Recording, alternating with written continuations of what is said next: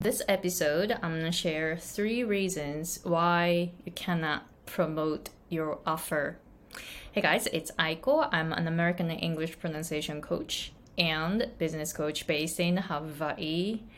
So um, I am creating videos on YouTube to um, let you know what's possible for you as a coach.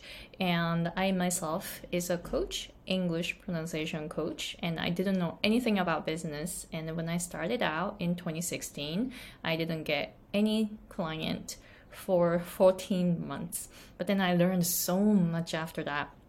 And then I was able to reach six figures in 2020 with a small following. Right now, as of now, I probably have like 200 people on my email lists. 200, still 200. Um, and then I have, uh, my niche is really narrow. And because of that, I am comfortable charging more. But then, it, you know, it, you need to work on your mindset in order to raise your fees because most people are scared of it. So I am showing those three um, things that you can do on this channel. So today I want to talk about three reasons why you cannot promote your offer. So I am doing my first business coaching in July, and then one of the clients um, has a very, really good offer. She has an amazing experience and background.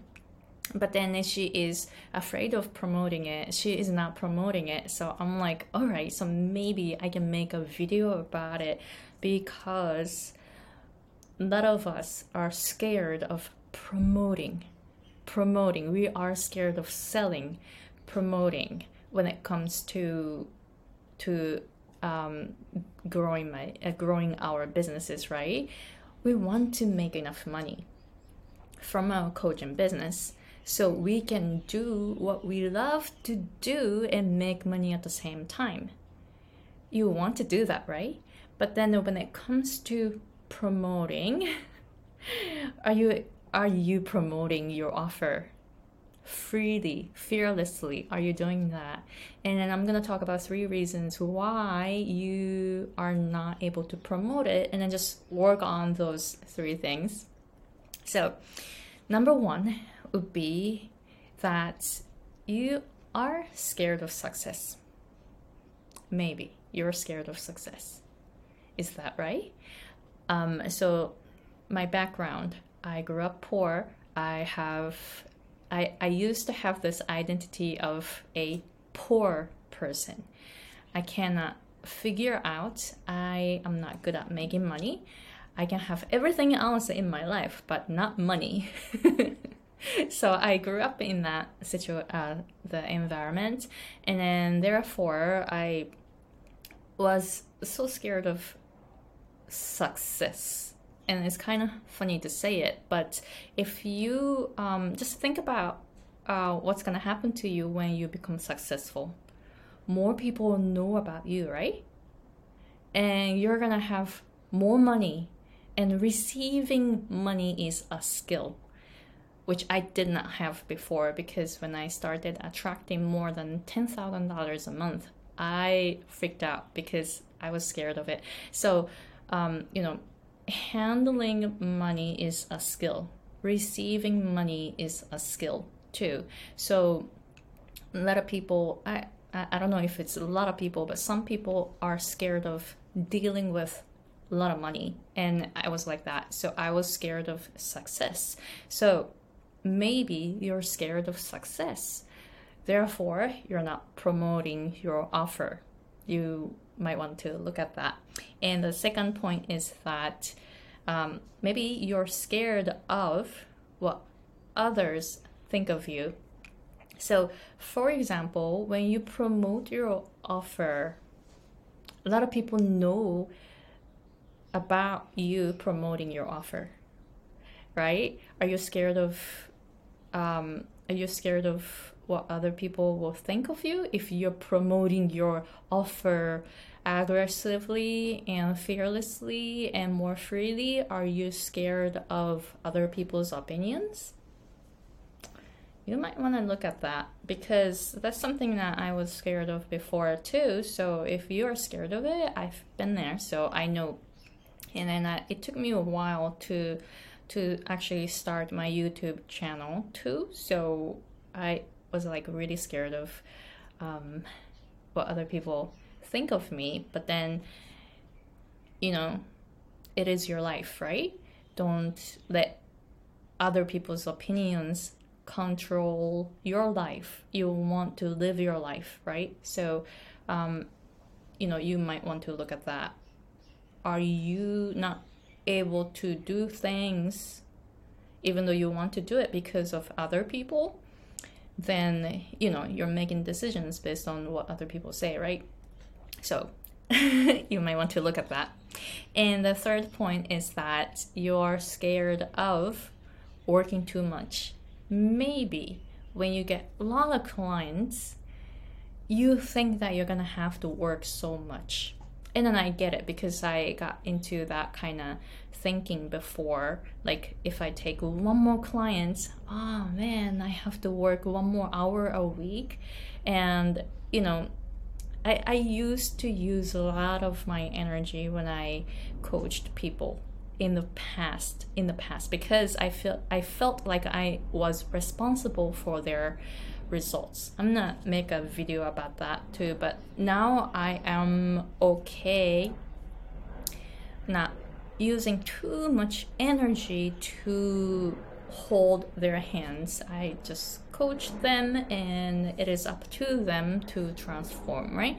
So um, I'm okay with it now, but then before I was using so much energy to coach my clients. So I was afraid of working too much because, um, you know, freedom is my like top value in my life. I want to have free time. I want to have freedom. Um, and then if I have so many clients, that situation is going to conflict with my freedom value. So I was afraid of having too many clients so that, you know, I was thinking I have to work too much. So if you are thinking like that, you want to look at it.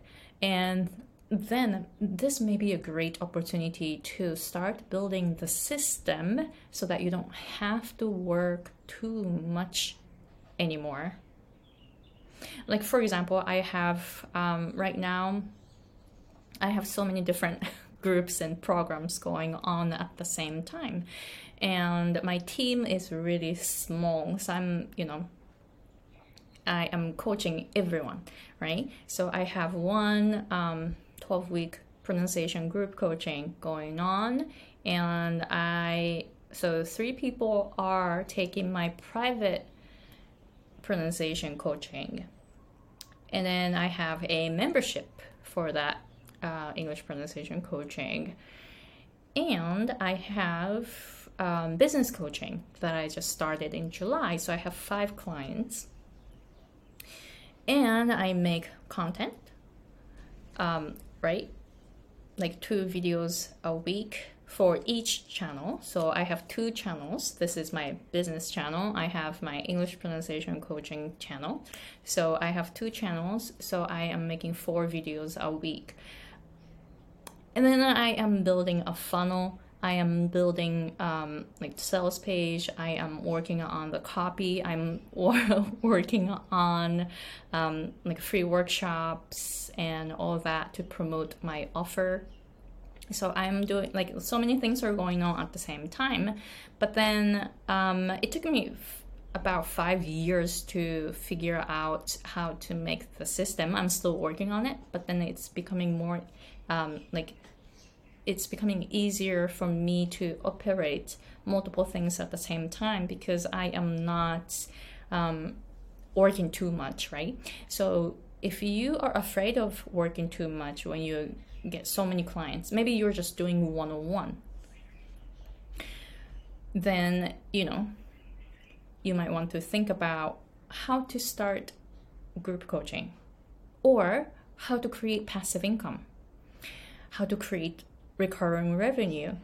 So you can start looking at all the things that you can do so that you don't have to work too much when you have a lot of clients, right?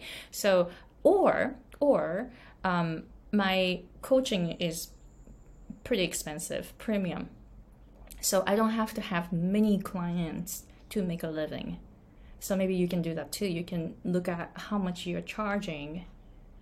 Then maybe you can raise some of the programs so that you don't have to have so many clients, so that you don't have to work so much, but you're making maybe more money, right? More easily, right? So you might want to look at that.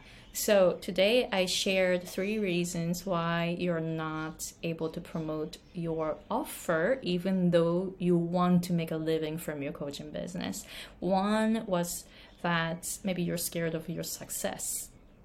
What's to happen when you become successful, right? You know, you are no longer small, right? You you maybe you want to stay small. You want to hide but then becoming successful meaning more people know about you so are you scared of it?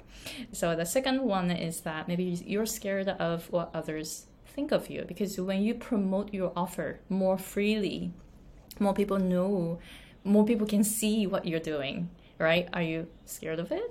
So that's number two. And then number three is that maybe you're scared of working too much so then this is a great opportunity for you to look at how you can build the system so that you don't have to work too much, or maybe you can raise your fees so that you don't have to take so many clients to make a living.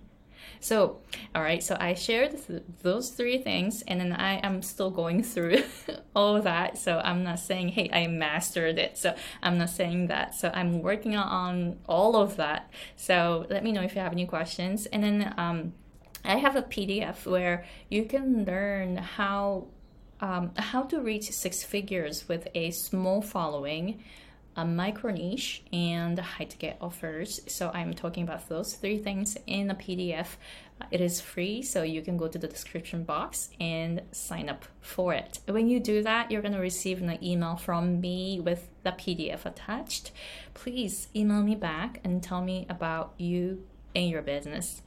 All right, so thank you very much for watching, and I'll see you guys in the next episode.